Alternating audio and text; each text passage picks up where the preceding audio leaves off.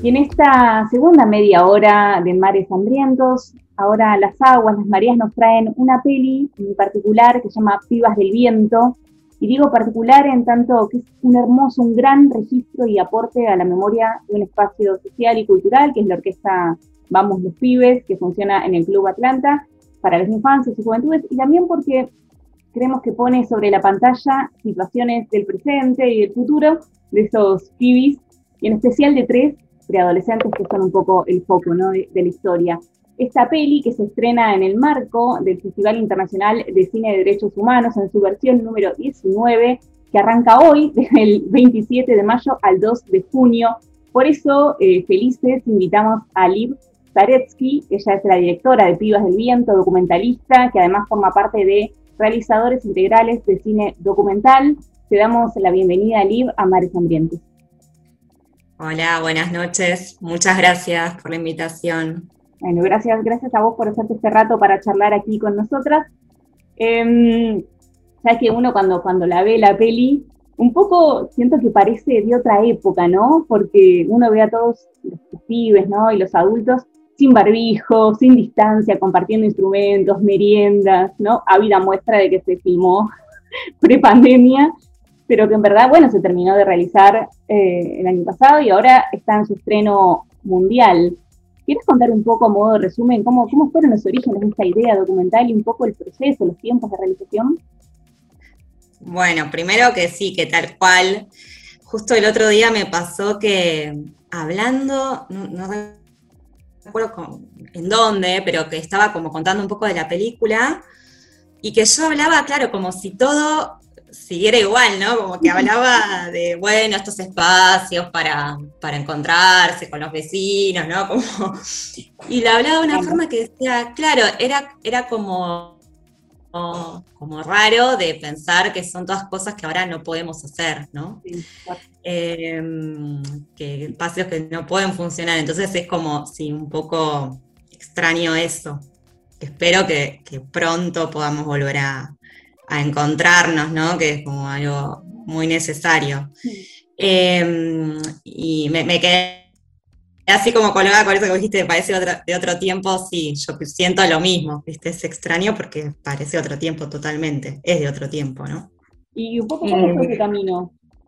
Fue, el camino fue así. Em, yo la, bueno, la orquesta y el club eh, llevo a través de mi cuñado, que es hincha de Atlanta, Gastón Helblum.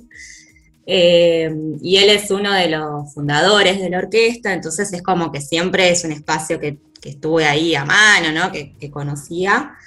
Y, ellos escriben una nota eh, acerca de cuando hubo una campaña muy fuerte para bajar la edad de imputabilidad, no recuerdo qué año, y, y, ellos escriben una nota muy linda hablando de, bueno, la importancia de estos espacios para los pibes, em, como para justamente evitar tomar este, este, tipo de medidas, ¿no? ¿Por qué eh, no, había, no hay que bajar la imputabilidad y qué, qué tipo de espacios son importantes generar, ¿no? Entonces hablaban desde ese lugar y me pareció muy interesante y, me dieron ganas de, de, conocer, ¿no? Como eso, una, una sensación así primaria de querer conocer eh, el espacio yo, ¿no? Ir y, ver qué pasaba ahí. Eh, entonces, bueno, me acerqué, empecé a ir a, los ensayos, eh, a ver cómo, cómo, transcurrían, a hablar con, con los chicos, con las chicas, con las mamás. Estuve bastante tiempo como yendo así a observar simplemente. Y, me dieron ganas de, contar una historia que sucediera ahí, ¿no? Como explorar qué, podía contar, como que fue el acercamiento eso, al espacio, ¿no? Y bueno, estando ahí eh, y, con el grupo humano que, había, em, pensar, bueno, quiero acá encontrar qué, es, qué podemos contar.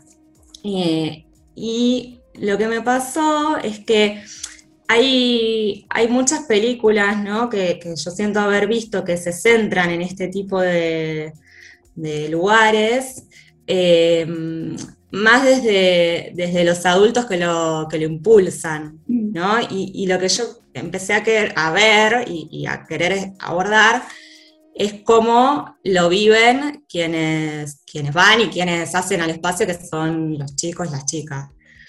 Y puntualmente eh, la pubertad, que, que, es como un momento de la vida que de tantas definiciones, de tanta búsqueda, de como esto de, explorar el crecimiento, ¿no? Entonces, así se empezó como a delinear eh, la idea de, bueno, quiénes podían estar como transitando ese momento.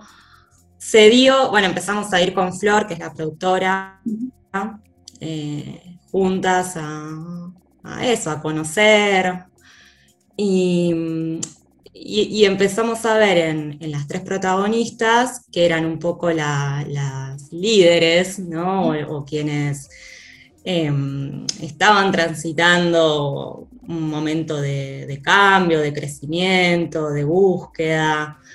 Eh, entonces, bueno, ahí fue como que dijimos, son ellas tres, em, a través de quienes queremos contar este espacio comunitario, eh, este espacio de pertenencia.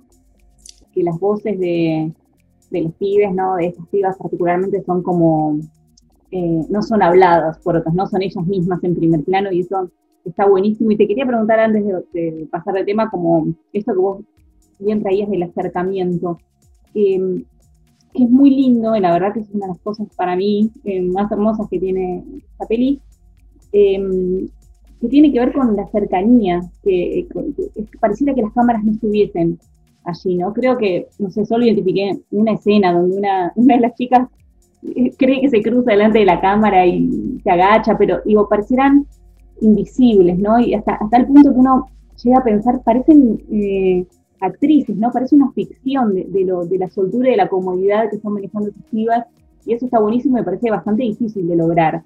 Em, ¿Cómo trabajaron esto con el equipo y con los participantes? Y algo que traías recién que tiene que ver con qué complejidades también tiene trabajar con, con niños y con preadolescentes. Bueno, primero eh, que fuimos con Flor mucho tiempo a los ensayos. Eso que les decía que fue como mucho tiempo de charlar con las chicas, con, con las madres, con los profes, como de estar ahí. Y ya nosotras pasamos como a formar parte de alguna manera del grupo. Entonces, nosotras ya nos llamábamos la atención ahí, ¿no?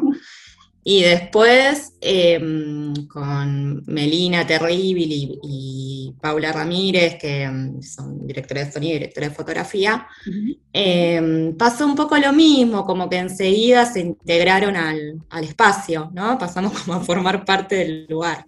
Y lo que hacíamos era ir, bueno, con, el, con un equipo de eso muy chiquito, éramos nosotras cuatro, eh, la cámara y, el sonido. Y lo que, lo que hicimos, eh, lo que hizo Pau fue, eh, siempre teníamos a, las chicas microfoneadas, ¿no? Y aparte el, boom. Em, y, bueno, y era como un registro del ensayo, como registrábamos ensayo, registrábamos, registrábamos, y llega un momento que ya desde el segundo día era bueno, está la cámara ahí, no sabían cuándo grabamos, cuándo no. Bueno, ya grabamos todo, el ensayo, ¿no? Pasamos como a formar parte del, espacio. Después, bueno, eso en, los ensayos, ¿no? Y después en, eh, con, con ellas se fue generando algo de decir algunas cosas proponíamos nosotras para filmar por fuera, otras nos proponían ellas, em, no sé, un día tocaban en la escuela y nos dijeron, ay, pueden venir a filmar, que tocamos en la escuela, eh, otro día les propusimos nosotras hacer un pijama party, nos fuimos todas a dormir a la casa de una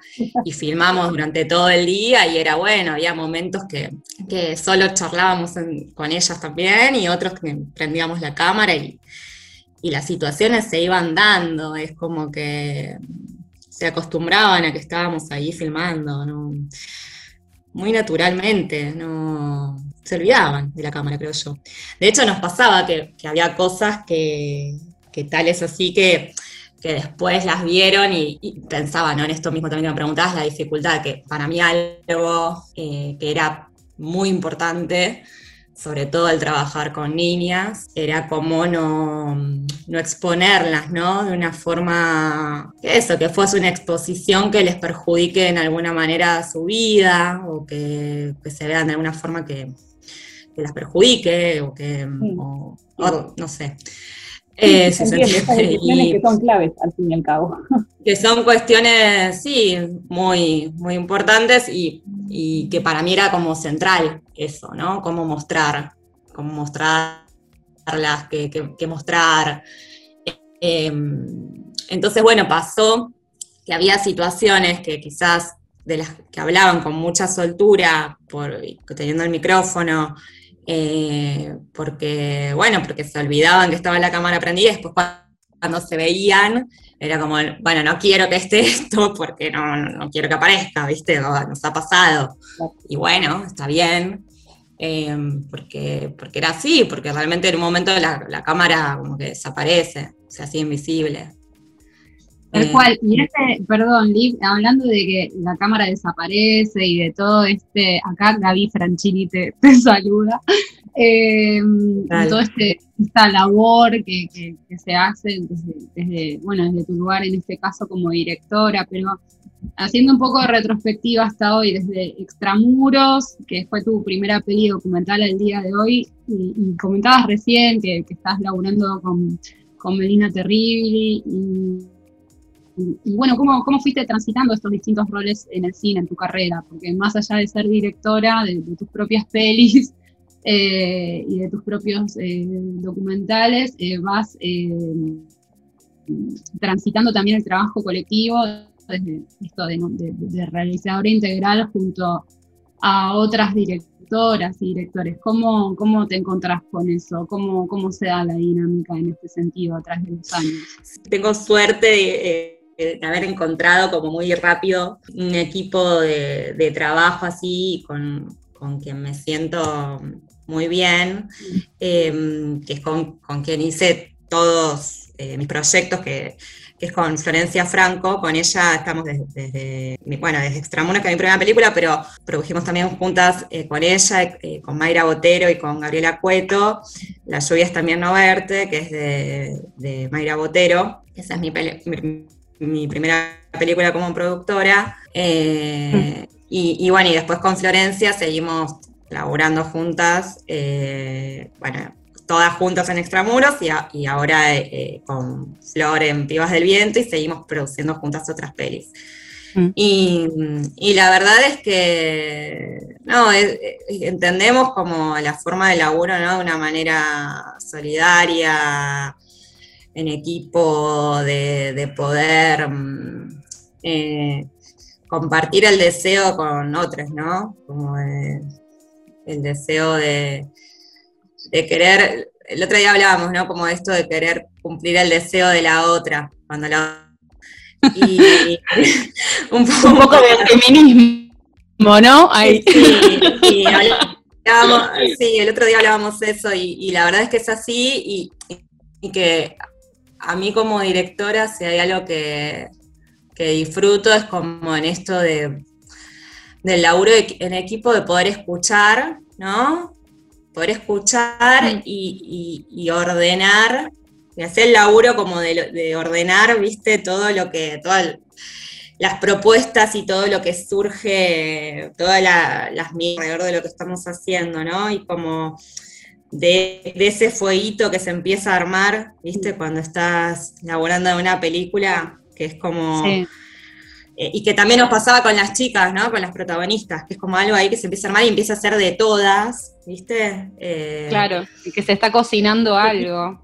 Se está cocinando y que, y, que ah, como directora me gusta esto de, bueno, después la decisión de, de ir marcando el rumbo termina cayendo, ¿no? En, una, y, a mí me gusta eso, pero, pero tomando, ¿no? Eh, de, cada una, em, como hacia, hacia esa misma dirección para, hacer, para cumplir el deseo de hacer la película, ¿no? Y de que la película sea como, Total. lo mejor que podemos. Entonces, y como productora es lo mismo, pero de, desde otro lugar, ¿no? Como de querer cumplir el deseo a la otra, como, bueno, hacer todo lo posible eh, para que mm, esa, ese fueguito que hay, eh, poder entenderlo yo también y poder hacer todo para que la película sea como lo soñó quien, quien la dirige. Entonces, es un poco así como concebimos el cine. Bueno, recordamos que estamos eh, hablando con Liv Zaretsky, ella es directora de Pibas del Viento, una peli que, que, bueno, que va a tener su estreno en el Festival Internacional de Cine de Derechos Humanos en su decimonovena edición. Eh, bueno, recordamos que van a poder ver la peli absolutamente, bueno, en forma, por supuesto, online y gratuita a través de ficd.imd.org.ar, que es el sitio web del festival. Y bueno, y decir también que en el marco del ciclo Encuentro con directores y protagonistas del festival, eh, Liv va a estar eh, participando en, una, en un encuentro, en este encuentro con, con Samuel Kishireopo, que es el director de una peli eh, Los Lobos, que también aborda un poco estos temas en relación a infancia, juventud y derechos humanos. El encuentro este se va a poder ver en vivo a través del canal de YouTube y la fanpage de Facebook del festival el lunes 31 a las 20.30. Así que bueno, recordar esto. Y bueno, ir un poquito a la, siguiente pregunta que te queríamos hacer, Liv, eh, bueno, venís transitando el cine hace rato, como, como dabas cuenta recién, y preguntarte más que nada por esta situación del cine hoy, ¿no? Teniendo en cuenta que más del 50% de las películas que se producen anualmente en, nuestro país eh, son documentales y es quizá a, los documentalistas a quienes eh, quizá el Inca le da menos dinero para, el financiamiento de las realizaciones. ¿Cuál es tu lectura sobre esto, sabes si se está haciendo alguna movida, si se está armando algo colectivamente. Eh, sí, en realidad, em, con la existencia de la vía digital, eh, la verdad es que em, hemos realizado, o sea, documentales es lo que por suerte podemos eh, realizar, ¿no? Es como que documental está bastante encaminado, si se quiere, en cuanto a lo que es el instituto, digo, por, por esto, por, la vía digital y porque, bueno, después tenemos las audiencias medias que, que ahora algo se reactivó. Mm. Eh, en realidad, el tema que ahora tenemos como con urgencia es el peligro que está corriendo el fondo de fomento porque hay un artículo eh, que se metió a través de una, de cuando se aprobó el presupuesto en el 2017, eh, presupuesto 2018 en el 2017, eh, entró así como que, como que entró, viste, un artículo donde mm, se fijaba una fecha de caducidad para el fondo. ¿Qué quiere decir esto? El fondo de fomento se compone principalmente eh, de dos impuestos. Un impuesto que es el que abonan los eh, quienes van a las salas de cine y pagan una entrada a una película. Y por otro lado, un impuesto proveniente de la ENACOM, de lo que recauda la ENACOM. Eh, bueno, este artículo lo que dice es que fija una fecha para diciembre de 2022, ya, eh, donde dice que ese impuesto pasaría directamente a lo que es como los impuestos totales, ¿no? como las rentas generales, y, no iría al fondo de fomento como va actualmente. Si eso pasa, no tendríamos manera de financiar el cine. nos quedaríamos eh, sin cine nacional. Eh, perderíamos la autarquía del instituto, porque en realidad dependeríamos de un presupuesto que se asigne eh, y, no contaríamos con ese dinero que es lo que viene financiando todas las películas mm. argentinas. Entonces es como algo muy grave y muy urgente a solucionar. Eh, para eso, bueno, desde RDI, junto con el colectivo de cineastas, IDOCA estamos juntando firmas, em, apoyando un proyecto que tiene estado parlamentario del diputado Carro, em, que bueno, si entran a cualquiera de nuestras redes van a poder encontrar la nota donde pueden firmar y, apoyar a que se trate este proyecto y pueda eh, solucionarse, ponerse, eh, evitar que, se, tenga una caducidad el, fondo, ¿no? Y, que podamos ir teniendo el fondo de fomento como hasta ahora. Así que eso es como un tema... Esperemos, esperemos que así sea. Sí, eso... seguimiento aquí desde Mares Hambrientos, pero bueno, sobre todo también tener la voz de, quienes están adentro motorizándolo eh, es clave. Bueno, nada, da para hablar un montonazo más sobre este tema, seguro va a haber otras oportunidades, ahora tenemos que ir un poco cerrando esta, esta charlita. No queremos em, despedirte sin antes hacerte una última pregunta, que es una invitación un poco a, a viajar a las profundidades de tus mares, a esos momentos claves de inflexión, ¿no? Esos quizás estados emocionales intensos, y preguntarte qué proyectos colectivos se te asoman un poco como ilusión para estos momentos tan particulares que vivimos. ¿Qué proyectos colectivos? Sí, o proyectos también puede ser, ¿eh? Digo, ¿qué proyectos se te asoman cuando pensás en esto, ¿no? Cuando te pones a reflexionar ahí profundo. Y a mí lo que más deseo es como que podamos volver a, que es por lo que hice, ¿no? Eh, lo que, mi motivación a hacer esta película y a seguir haciendo cine, que es que podamos como eh, generar eh, una vida en comunidad,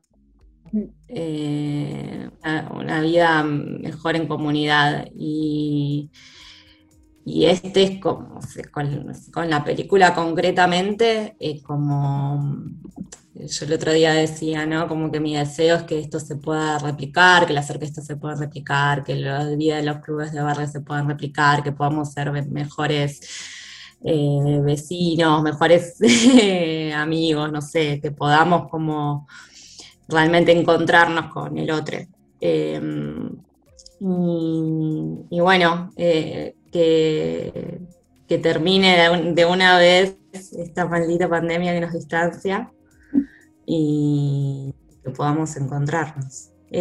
no sé si, si contesté. Sí, me parece que es, una, es un propósito muy, muy colectivo y que nos entusiasma también. Vamos a, hablando de eso, em, de pensar en el otro, ¿no? Vamos a recordar que, la orquesta está recibiendo donaciones para ayudar a las familias con ganas de alimentos, bueno, para afrontar esta, esta situación muy difícil. Eh, si hay aquí oyentes que, que, tengan ganas de colaborar con alimentos, instrumentos, con lo que sea, bueno, pueden comunicarse también a, las redes sociales de la orquesta Vamos los Pibes. Liv, te agradecemos mucho esta charla, te agradecemos también por el laburo a vos y a todo el equipo ahí de compañeras por este, nada, por este registro, por esta memoria, por esta película tan linda. Em, y te vamos a despedir, estos mares hambrientos. Gracias, gracias, gracias a ustedes por el espacio y quiero agregar eh, a también Fernando Vega, que es el montajista de la peli, que, hablé todo como que somos nosotras, pero él es nuestro muchacho ahí también sensible, presente en el equipo, así que bueno, aproveché para nombrarlo. Me pedí a Liv Zaretsky de Mares Ambientes.